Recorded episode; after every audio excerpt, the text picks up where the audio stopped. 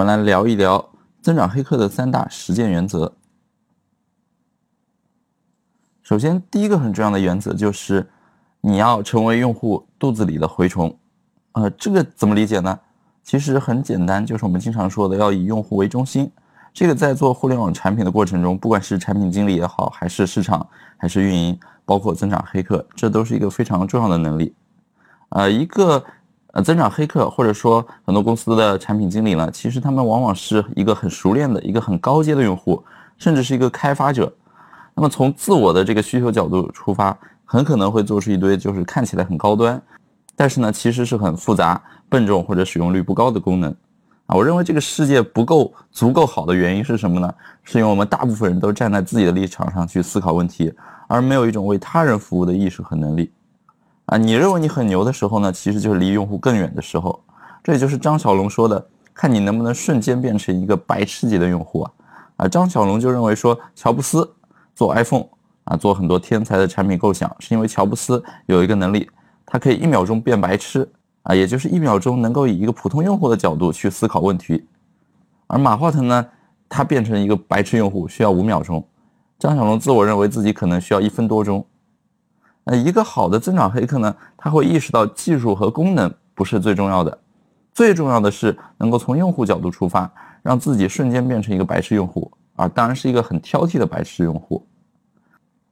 自然的站在用户的立场上，小白的立场上。或者说普罗大众的立场上思考问题，而不是站在一个很资深的有经验的立场上，这个是一个用户思维的根源。如果你有用户思维的话呢，把你的老婆、孩子、同事啊、隔壁老王啊、楼下居委会大妈呀、公交车上的路人啊等等，这些都作为一个用户的话呢，你做一款大众产品，它才能够最大程度的提升这个成功的几率。比如说，你看像腾讯的话，它有三千四百多个产品经理。那马化腾怎么去掌控这些产品呢？其实就是每天轮流去使用这些产品。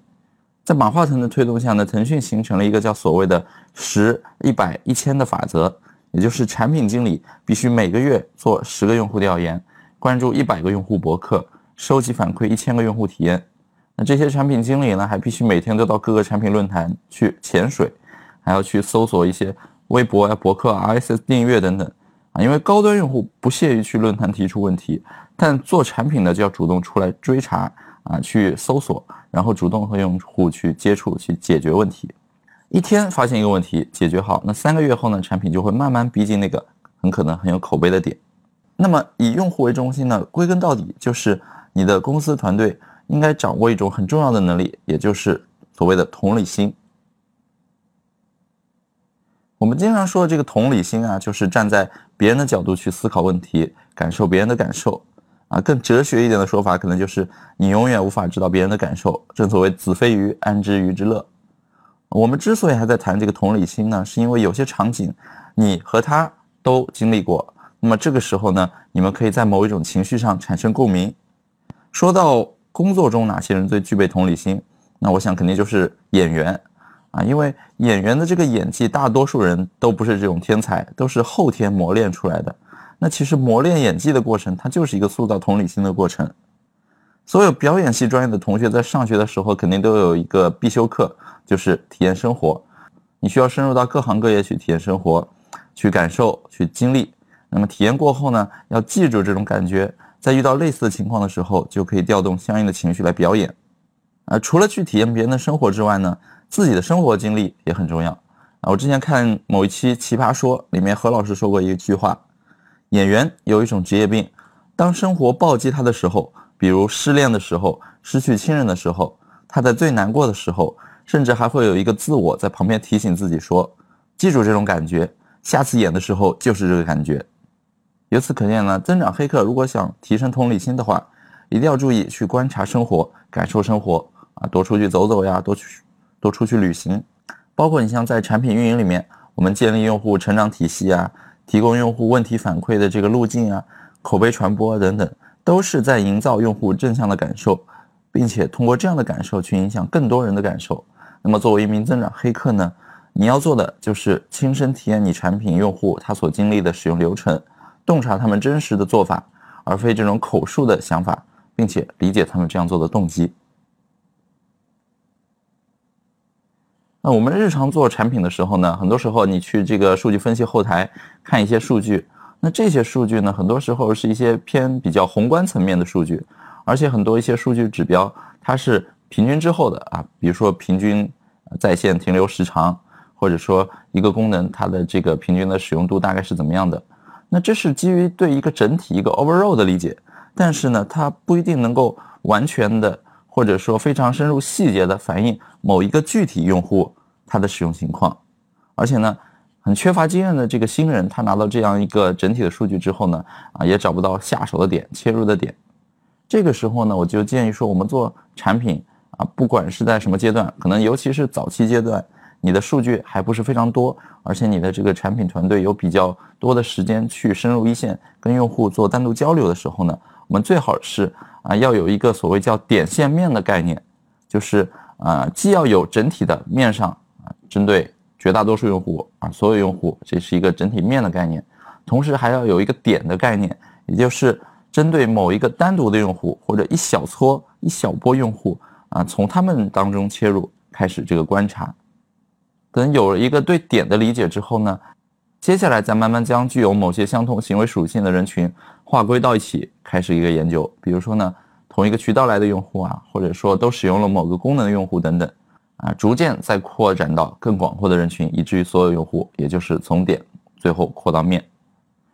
具体怎么从单个的用户研究起，有意识的培养这种同理心呢？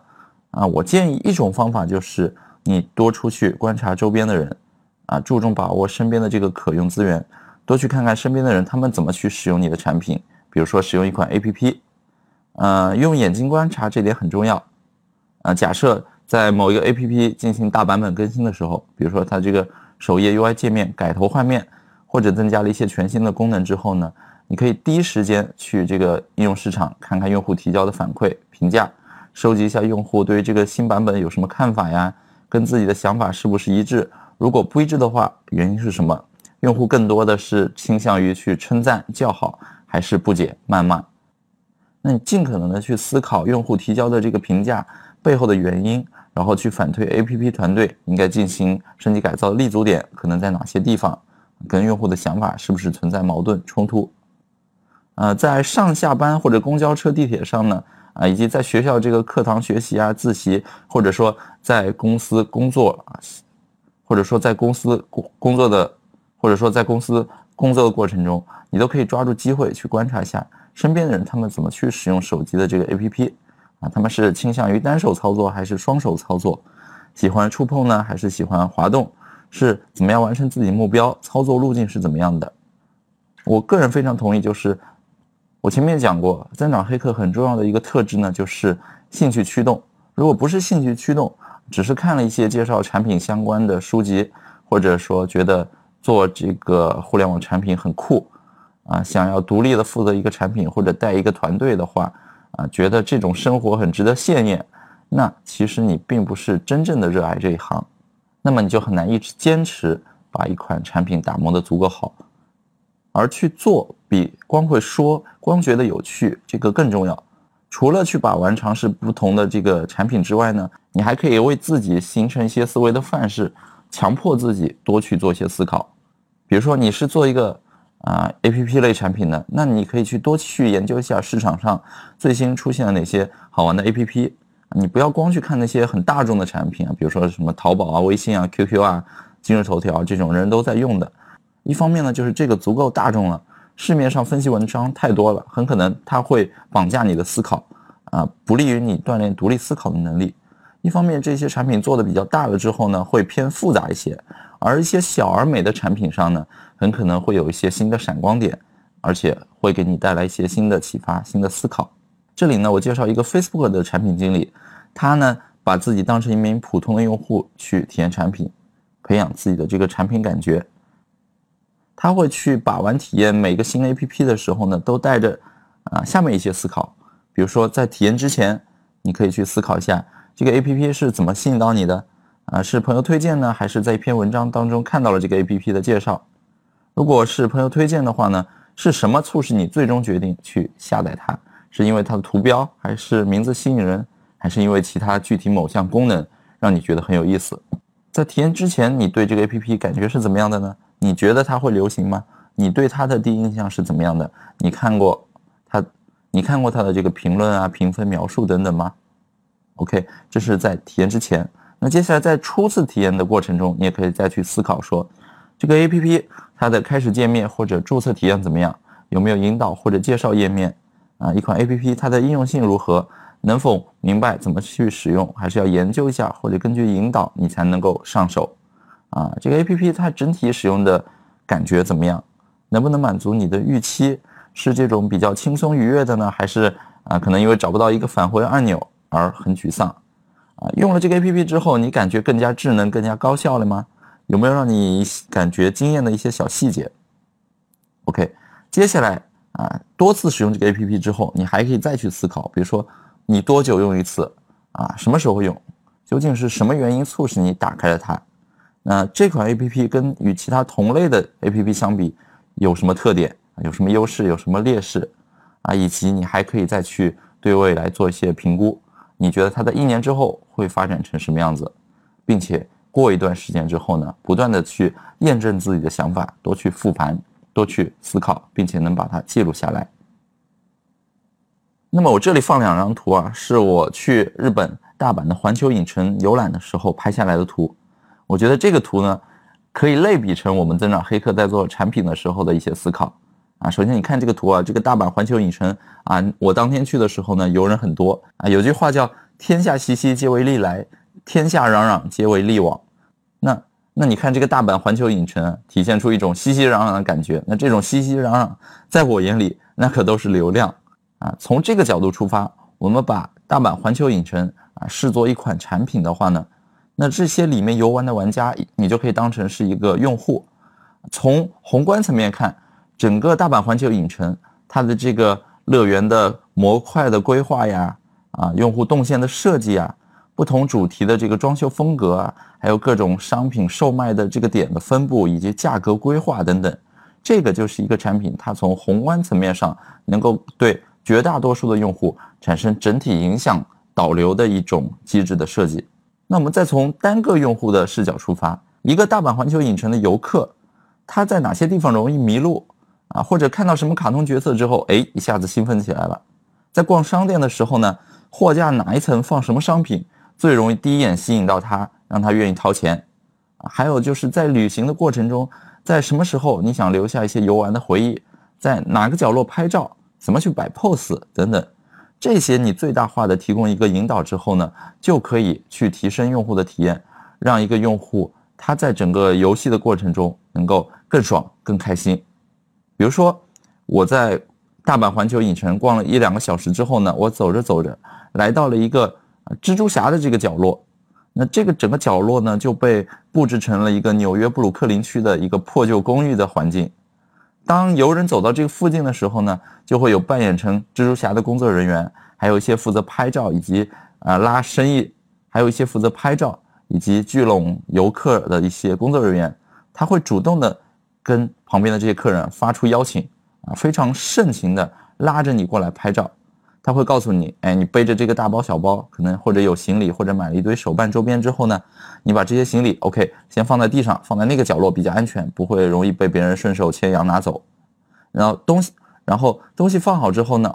你站到我旁边，站到这里有一个指定的拍照位置，然后你可以跟着这个蜘蛛侠的这个工作人员一起摆出一些经典镜头，比如说他会引导你摆出这种发射蛛丝的 pose 啊，或者说准备格斗的一些架势等等。接下来啊，拍完两三张照片之后呢，会有专业的工作人员引导你去旁边打印，并且给你一个小的纸条，这个纸条上印有一个二维码，他会告诉你说去哪里，去 App Store 或者扫这个二维码，你就可以获得刚才拍摄的照片的这个电子版，以及他会邀请你把这个图片呢发到社交网络上，等等等等。那整个过程呢，它其实就揣摩了每一个走到附近的这个位置的游客。啊，这个游客因为逛了两个多小时，走到这个位置之后呢，经历了前面刚进园的这种兴奋、这种开心，那此刻呢，正好又有点疲劳，希望能够稍微休息一下，拍个照啊，留个念啊，而且呢，还希望说能够将这种体验能够炫耀给别人，所以呢，这个机，所以呢，这个蜘蛛侠景点的设置其实就能最大的体现乐园对于每个用户他的这种心态的把握，既能够休息，又能够拍照留念，还能够将这种兴奋做一个小小的沉淀啊，人会变得更加愉悦。所以你看，一家主题乐园如果是做一款产品的话呢，就是在许多这样的细节上去精心的打磨，通过提升跟游客的这个同理心，从而找到让客人体验更爽、心情更愉悦。使用更流畅、转化率更高的一个方式，这个呢，其实就跟我们增长黑客去打磨一款产品，去提升产品的各方面数据啊，去策划各种运营活动，本质上呢是一样的了。接下来我们要讲的增长黑客三大实践原则的第二个原则，叫做假设你的一切都是错的。这句话怎么理解呢？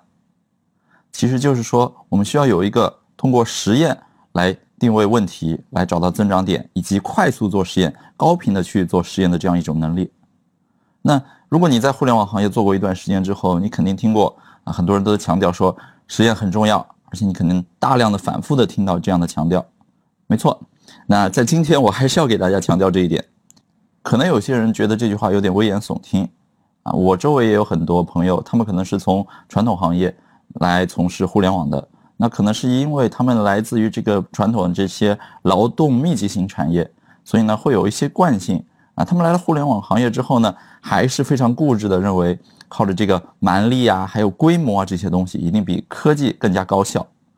那在互联网诞生之前呢，其实有一位广告教父啊，也就是奥美公司的这个创始人叫大卫奥格威，他就说过一句话，叫 “Never stop testing, and your advertising will never stop improving。”其实翻译成中文就是试验不息，增长不止。像之前那个原则呢，我们强调了以用户为中心。那么怎样才能真正做到以用户为中心呢？其实就是通过实验来找到一个改动，然后这个改动到底会带动用户数据的提升呢，还是让用户数据下降？如果说下降了，OK，那我们就不上线；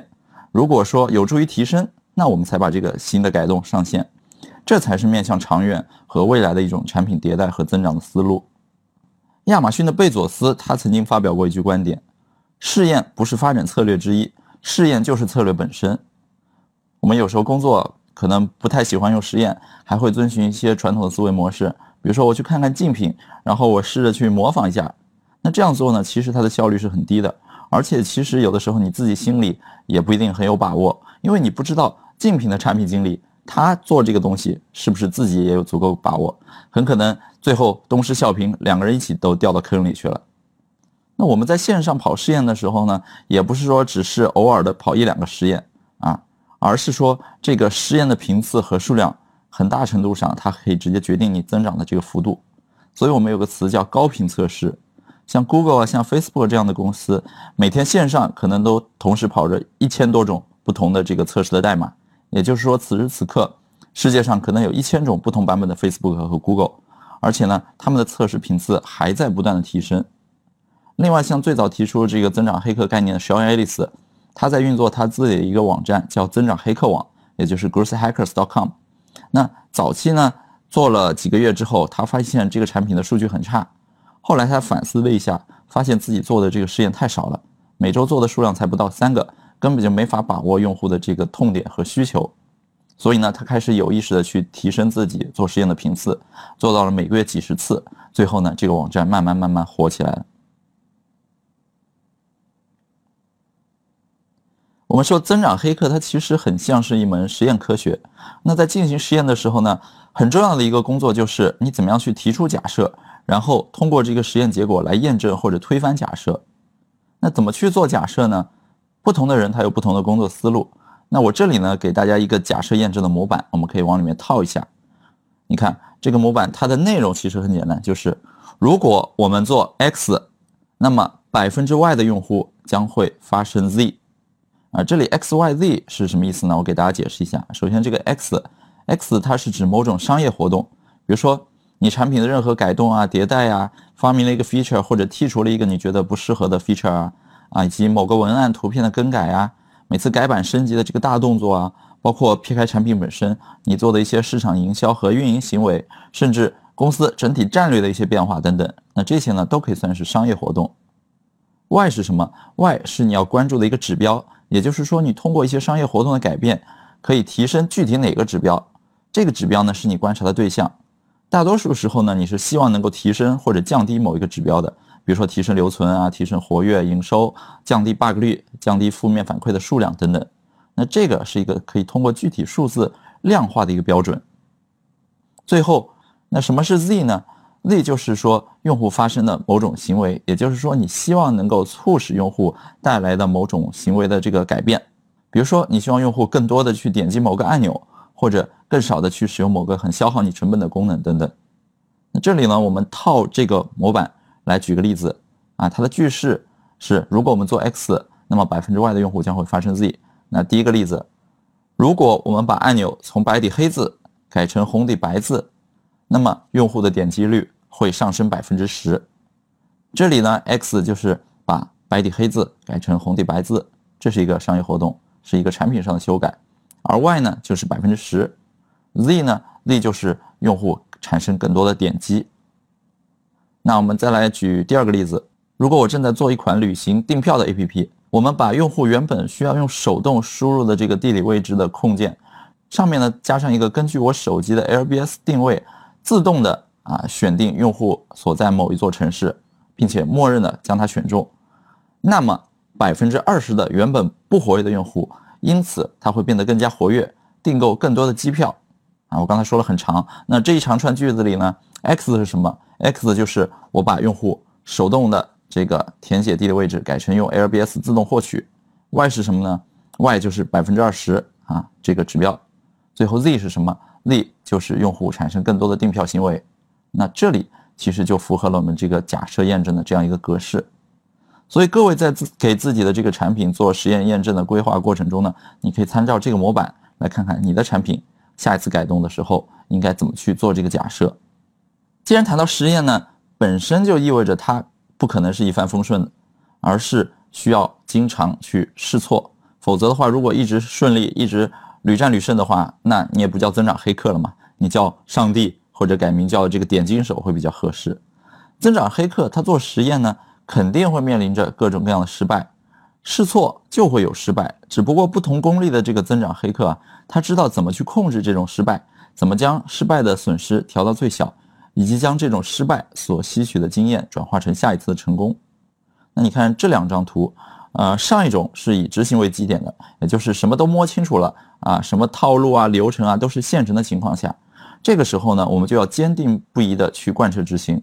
类似的工作就像什么呢？就像是比如说一个产品的需求我们讨论的很清楚了，那接下来工程师通过代码、通过编程将它开发出来，那这就是一种执行。当然，这种执行它不是说你这种无脑的、很机械的执行，它也涉及到用怎么样聪明的、高效的手段来完成。类似的呢，还有就像是搞运营活动啊，我们通过之前多次的这个摸索，已经摸出来了，用户就是对价钱敏感。那我们搞一次让利促销之后呢，用户就会蜂拥而至。之前也搞了好几次，都有成功的这个经验了。那这个时候，如果我们要再搞一次类似的活动的话，它的这个成功的几率是很高的。我们只需要参照之前成功的这个经验来高效的执行就可以了。因此，整个流程呢，在最理想的情况下，它应该是一个线性的、很流畅的，目标很明确的。那么再看下面一张图啊，它体现了这种试验通常的一个做事流程，也就是经常是分叉的，从一个节点呢，可能衍生出很多不同的节点，每个节点呢又会有很多不同的做法。因此，大多数时候你需要去探索、去寻找最正确的方法以及最短的路径。那这个过程呢，很可能是千头万绪，甚至是屡屡碰壁的。所以，增长黑客有一个能力很重要，就是要有一颗强心脏，在遇到问题的时候呢，能够及时的去调整心态。那我就有很多增长黑客的朋友啊，我经常听他们抱怨说：“哎呀，最近做了一个什么事儿啊，忙活了大半天，但是呢，效果不好，没有取得预想中的效果啊，很懊丧啊，并且有些人甚至经常跟我说啊，怀疑自己最近可能要被开除了，等等等等。”那这个时候呢，其实就需要我们及时去调整自己的心态，去调整自己的计划啊，多做规划，然后将这种试错的成本控制到最低。很多人他喜欢打着一个试错的旗号，然后不加思索的呃做一些事情，最后呢毫无意外的踩了一些坑啊，失败了。这种在我看来，它不叫试错，你这就叫做找了个借口来甩锅。Facebook 有一位前任的产品 VP 啊。他在接受媒体采访的时候，媒体问他说：“哎，Facebook 怎么样在激烈的这个竞争中活下来的？成功的击败了很多很牛叉的竞争对手，成长到如今这个体量的时候呢？”这个产品 VP 他做了这样一番采访的总结，内容是什么呢？我就不念原文了，我大概把这个意思翻译一下啊。他说就是马克啊，也就是 Facebook 的创始人扎克伯格，马克说：“我们之所以获胜，是因为我们更加渴求它。”并且我们真的能够相信我们能够成功，我们足够努力，啊，不是说我们绝对的天才、绝对的聪明，也不是说我们之前都做过类似的这些事情，而是说我们工作的足够足够努力啊，我们真正的执行了，并且执行的很快。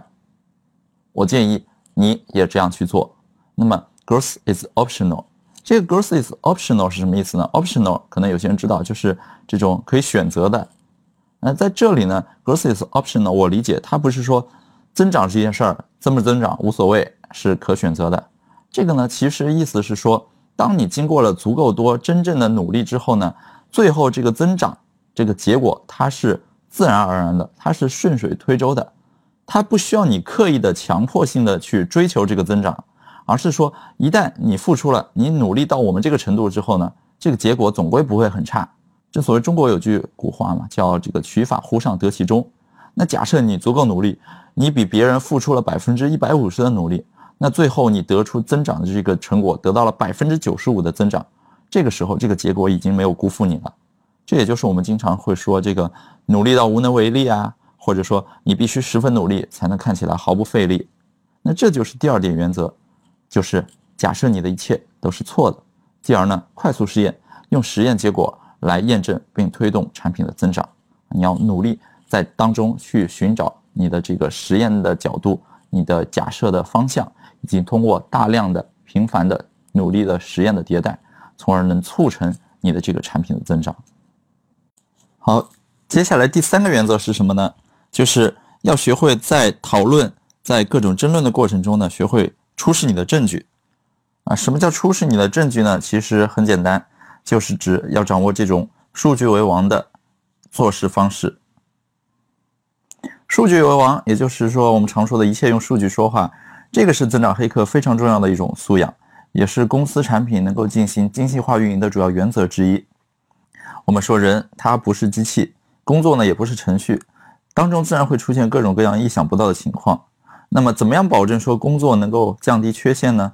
怎么样保证说工作中各个环节这个信息流动更加准确顺畅呢？那数据为王就成了一种基本的要求。比如说你要说明一个情况，或者要论证一个观点，如果其中都是一些非常模糊性的语言的话，啊，没有具体确凿的数据的话呢，别人就不会听你的话，会不以为然，认为没有什么说服力。相反，如果谁能拿出证据，谁的手中拥有这个真理，那谁掌握的提供的这个数据。那么谁说的话就越可信，只有用数据说话，所说的话才能够更明确啊，更准确、更精准。用数据说话呢，讲究是一种负责任的行为准则。对于企业的日常管理，可以责任到人，有效的提高工作效率，保证工作的这个零缺陷。数据是衡量一个人、一个部门乃至一个公司效率的最有力的依据。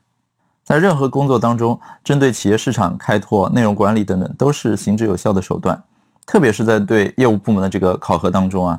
这个数据呢就更加有说服力了。所以我们就应该不断激励自己与合作的团队，能够更好的基于数据来量化这种标准，来最大限度的提升工作效率。只有客观准确的掌握工作中所涉及的这些数据，才能把工作落到实处。当我们学会用数据来检视和指导我们的行为的时候呢，我们获得的这个结果会更精准。我们在跟不同的利益方、合作伙伴进行交涉的过程中呢，才不至于因为屁股决定脑袋啊，每个人他只从自己主观的原则、立场、感觉出发来思考事物，而是能够就同一个问题和目标达成一致，作为一个观点，我们是采纳还是否决的标准。那这就是我们说的数据为王，它的一个重要性。那数据为王，用数据说话，一个很重要的技巧呢，就是啊，最好你不光要有数据。你还能通过数据解读出弦外之音，通过真实准确的数据加一个合乎逻辑的推导来得出你的洞察。光有数据呢，它只是摆出了一个事实，并不能指导实践。只有通过数据加原因的解读，才能够反映出背后某种用户行为它的真实动机，从而在产品上诱导啊或者阻止用户采取某项行为啊，最终提升或者降低指标。比如说，你做一个外卖的 APP，发现今天星期三这个订单的量呢突然降低了，你调查之后发现是因为当日新增用户数量大幅减少。那么这里呢，新增用户数量它就是一个数据指标，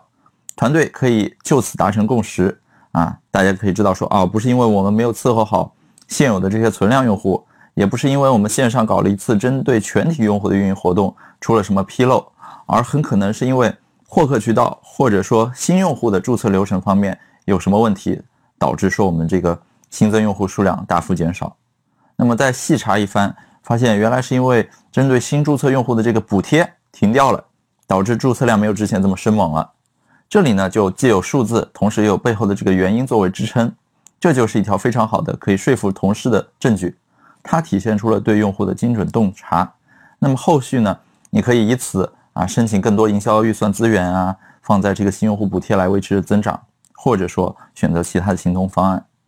如果缺乏数字支撑，或是光有数字而没有原因的解读，那么也无法很好的达到用数据说话这一目标。给大家分享一个用数据说话来驱动增长的案例啊。上海呢有一家做这个团队项目管理的公司叫 Teamvision 啊，我跟他们这个关系还不错。那 Teamvision 这个产品呢，它本身用来做协同啊，它有很多像任务看板啊，像是这个你可以自定义去配置很多任务工作流等等这样的功能，还是挺好用的。那 Teamvision 是国内早期啊比较早去创建增长团队这样一家公司。那在早期的时候呢，因为可能也没有太多先驱的经验，包括。自己之前通过媒体啊，通过可能读我的书啊等等，通过各种渠道获得的一个间接的经验呢，并不足以直接指导他们怎么去搭建市场的这个增长团队。所以呢，Teamvision 一开始走了一些弯路。他们一开始搭增长团队，然后去研发一些增长技巧的这个流程呢，是这样：一开始先由这个市场团队，也就是直接冲在一线跟这种营销指标挂钩的这个市场团队，负责提出各种构想。啊，有什么新的想法，或者说看到别的产品做了什么好玩的案例，我们是不是可以来仿效一下？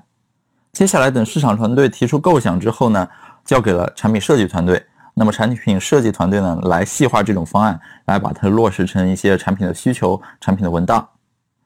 啊，产品设计团队形成方案之后，下一个环节会交给研发团队，负责将这些东西开发出来，然后上线。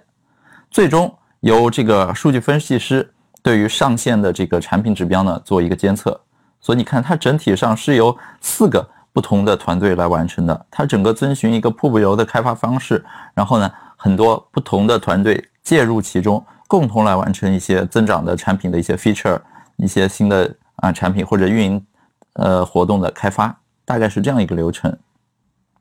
但是你也可以想到啊，就是因为这个流程，它整个流程有一些冗长，涉及的团队会比较多。这就导致说，Teamvision 一开始去做一些增长的尝试的时候呢，不是很顺利，而且时间周期会拉得很长。原因有几个吧。第一个，你看，因为它涉及的团队很多，而每个团队呢，其实它考虑的工作目标可能不完全一样。市场团队呢，它主要为日常自己做推广的这个 ROI 负责。那么提出构想这个东西呢，对他们来说是一个新的尝试，也是一个新的要求。那每周一，市场团队被要求说提出若干个啊，比如说三到五个构想。接下来呢，他们就不对后续的一些东西负责了，他们只是负责完成这个数量，那就算是达成了这个每周一例会所要完成的指标。这就会导致市场团队呢，他会提出一些天马行空、不一定很容易落地，或者说看到别人之后交给自己来做不一定适合的一些点子，但没办法，因为派给他们的就是去想、去保证数量，而不对后续的东西负责。接下来呢，就交给了产品设计团队，而 Teamvision 它的这个产品设计团队呢，本身是很注重体验、很注重设计感的，所以呢，可能在这方面花很大的功夫，这可能会让一部分这个需要快速迭代、需要去聚焦增长的这个核心目标呢，稍微有一些这个目标上的偏移，不够聚焦。接下来等产品设计团队把方案做好了，交给研发团队之后呢，研发团队他很注重什么？就是在规定的时间内。啊，降低 bug 率，很低 bug 的把一个产品 feature 开发上线。最后，数据分析师，数据分析师其实是整个环节最后一环，他对于前面这些业务前前后后的这些想法呀，为什么会做这个 feature，其实是没有太早的参与进来的。最后他只是去分析数据指标，所以呢，会导致说整个链条上每个人各司其职，没有一个专人负责来监控一件事儿做得好或者不好。那在原本的这套工作流程上呢，Teamvision 它做了一些尝试，像是这个市场团队一看到有些产品它靠这个表情来吸引别人，那么他们提出说，我们是不是可以做一些自定义的表情？啊，通过给用户提供自定义表情来拉动用户的增长呢？于是啊，经过这个产品设计团队的设计以及开发上线，最后呢，他们做了这样一个东西啊，也就是这个所谓的获取更多表情的功能。这个更多表情怎么用呢？在 Teamvision 日常的这个项目管理中啊，它允许你除了打字之外呢，还可以额外的插入这个表情。但是呢，并不是人人都可以默认使用这个表情，你必须先点一下我要推荐这个按钮。把 Teamvision 这个产品呢推荐给其他人，OK，一旦有人注册成功，那么你作为一个推荐者将会启用这个自定义表情的功能。其实说白了，也就是你推荐了，你就可以开启一项功能。那么 Teamvision 呢，希望通过这个东西来拉动更多用户去主动传播。但是这里呢，想到这个点子本身，它并不是基于一个数据考虑得出来的啊，它只是完全通过一个偶尔的创意、一个灵感啊，只是拍脑门儿。觉得可能这个表情还挺有意思的，于是才上线。最后结局呢，自然是啊，并不是非常好。没有很多人为了这个功能而去推荐 Teamvision。其实你想想也很好理解嘛，就是这是一个办公环境，这是严肃的工作场合用的工具。那么表情自定义表情这个丰富夸张的一些啊或者很搞笑的形象呢，对于工作而言它是可有可无的，它并不是那么具有强烈的吸引力。所以呢，这个功能本身。并不能成功的拉动很多用户来使用，而这个 Teamvision 为了开发这个功能呢，前前后后也耗费了三个多月的时间啊，并且为了最后一周能够赶着快点上线，甚至忘了加数据买点、数据统计这件事儿，导致这件事儿其实在他们看来是一个比较大的失败啊。通过这次失败呢，Teamvision 后续重新反思应该怎么样去招募增长黑客，怎么样去搭建增长团队。经过一轮反思之后呢，Teamvision 他们搭建了新的增长团队，并且呢遵循下面这个工作模式：一开始先通过数据来发现机会，提出假设；接下来呢会有专人来负责分析这些数据，修正假设；然后第三就是形成设计方案。有了方案，有了一些简单的尝试之后呢，接下来呃第四个环节呢就是研发和实验。有了实验结果，最终我们来追踪成果，并且判断。是应该使用这个 feature 呢，还是说放弃它？那你看这个新的流程呢，其实它就是通过实验的角度出发，然后呢，通过数据来得出机会，以及通过数据来验证成果，将数据作为团队内部沟通的一个唯一的准则。在确定了新的增长团队合作模式之后呢，Teamvision 还专门聘请了数据分析师，而新到岗的数据分析师入职之后的第一件事儿是什么呢？很有意思啊，是买了四块大电视。啊，你看这四块大电视屏幕呢，它显示的就是 Teamvision 内部数据分析监控平台实时的一些数据指标啊，一个监控仪表盘。那通过这四块电视、四个数据仪表盘的购置呢 Tim Vision 希望就在团队内部树立一种数据为王、一切用数据说话的理念。所以你看，这四块电视是放在他们休息区的这个沙发前面，闲着没事儿，你到这个沙发上来稍微休息一会儿的时候呢，你就可以顺便看看数据，了解一下公司内部的各种业务的进展情况。